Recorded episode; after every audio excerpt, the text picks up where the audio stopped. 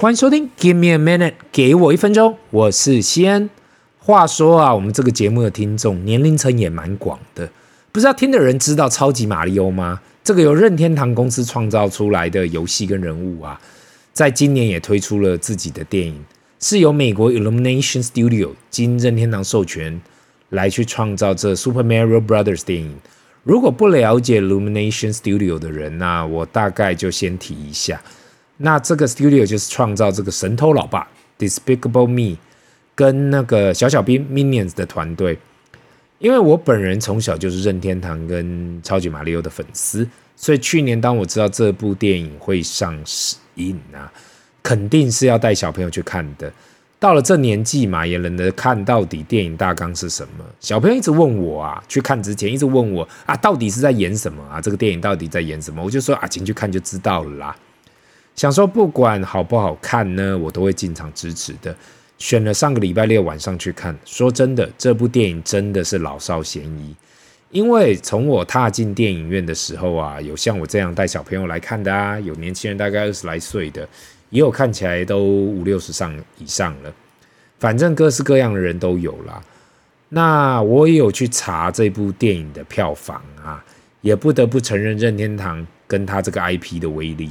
单单全球票房在头十天就超过六点七亿美金了，已经是今年以来票房最高的电影。光是单单台湾这个市场都已经破亿新台币。我为什么会提这一点呢？因为我慢慢发现呐，原来不管是美国人或日本人，他们厉害的地方就是创造这样的原创，最难的地方就是怎样把这样的原创创造出来。等创造出来后，就可以靠各式各样的周边去。来去嗯，创造营收、长期的收入。如果你想到整体是怎样去串联起来的，Illumination Studio 就是 Universal 片场下面的一个 studio 嘛。那大阪跟 LA 的 Universal Studio 现在都有新的超级玛利欧的主题乐园，所以过去一年呢、我整个想到就是，原来整个配套早就已经想好了，透过电影发行跟新主题乐园，天呐，这才是终极的商业模式。对小朋友来讲呢，他们只是很开心的去看电影，没有想到那么多，只是想要看马里欧兄弟嘛。最后看完，两个人都说超好看的。对于还没有进戏院看超级马里奥 Super Mario Brothers 的听众啊，周这个周末也可以考虑一下，去带小朋友去看啊，或自己去看。今天如同这集的主题所提到的嘛，指数型的 ETF 真的非常适合去做定期定额这一件事情。过去几个月，很多人问我。如果他没有足够的资金，又想要进行投资，有哪些工具可以使用？那很多人知道可以用定期定额去慢慢的投资，可是标的物的选择呢？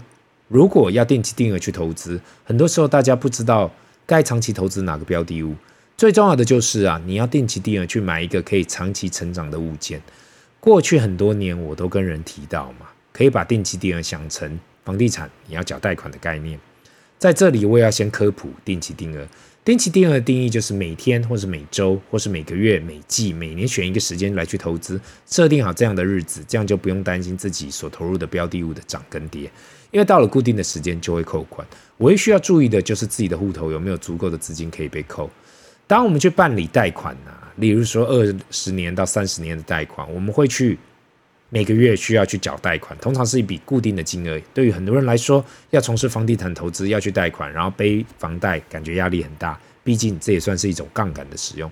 那换个角度去思考呢？如果可以坚持定期定额，这也是一种类似的方式。唯一的差异就是啊，自己没有欠款，但也没有使用到杠杆。另外，如果自己要停下来是可以的。那我自己会说，指数型的 ETF 非常适合定期定额的原因。是因为呢，一，这是一个非常简单就可以开始投资的方式，只要去开户就可以立即开始投资任何指数型的 ETF。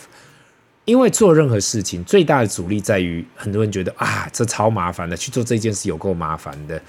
不要小看开户这个动作啊！今天给我一分钟，已经做了超过一年了，推广了那那么久，还是有人没去开户。因此，我长期都说，如何简单开户跟开始是非常重要的。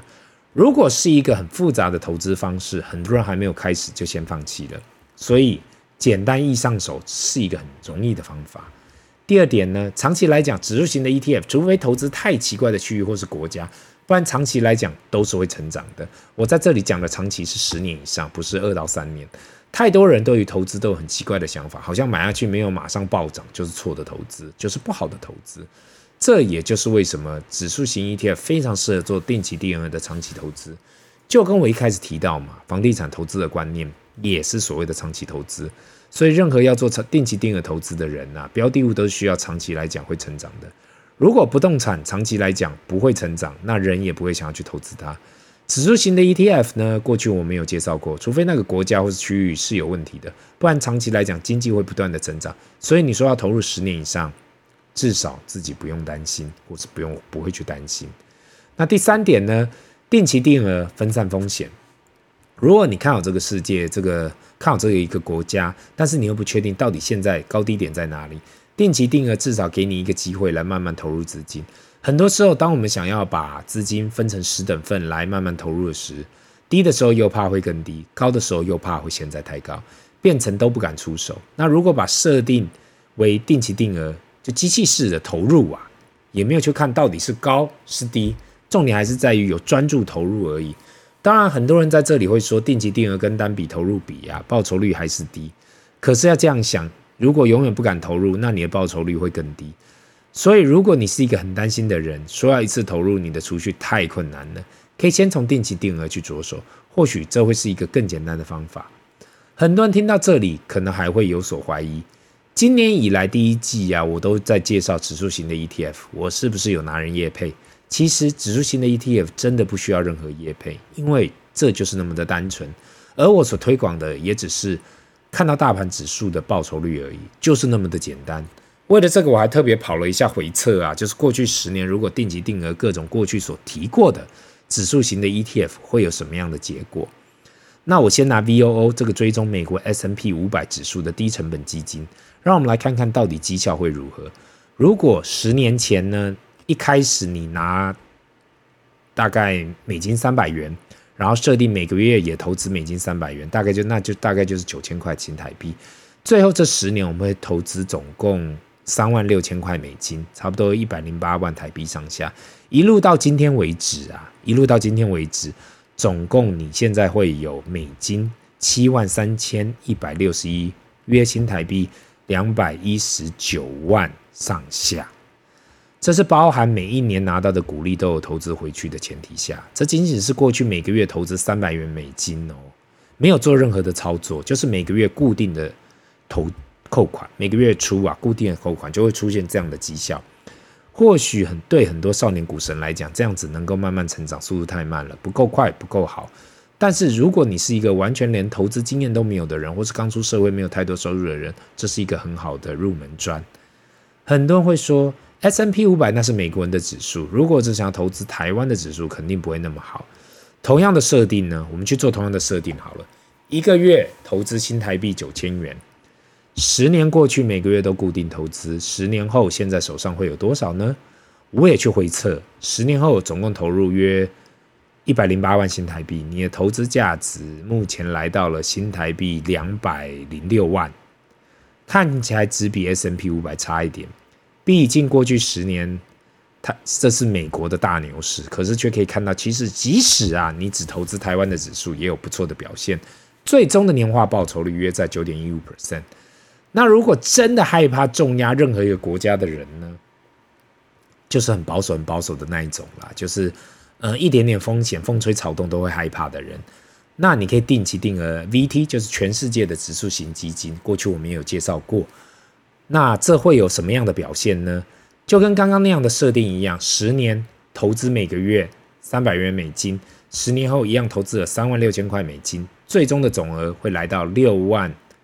六万美金上下，那年化报酬率约在八点六七 percent，也是有个还不错的回报率。如果你真正去看的话，那最后的分享啊，到这里还是那我那个老话一句：外面其实有非常多的投资工具，也有很多投资管道。那为什么我会推广指数型的 ETF？只是因为我我发现了，我发现原来透过这样的一个方式去做投资呢，是很简单也很放心的。过去这么多年来，我有看过不少人，不管是乱投资基金或其他商品，有受伤到的。大家都不断的去怪他的理专或是 financial advisor 乱推荐产品给他，导致他长期来讲都受损，变成不敢做任何投资。我感觉得到非常的可惜。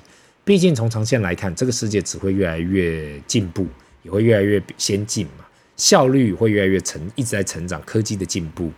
那对于投资来说，如果你没有跟着经济的成长来沾到一点边的话，你会发现你自己慢慢的开始脱队。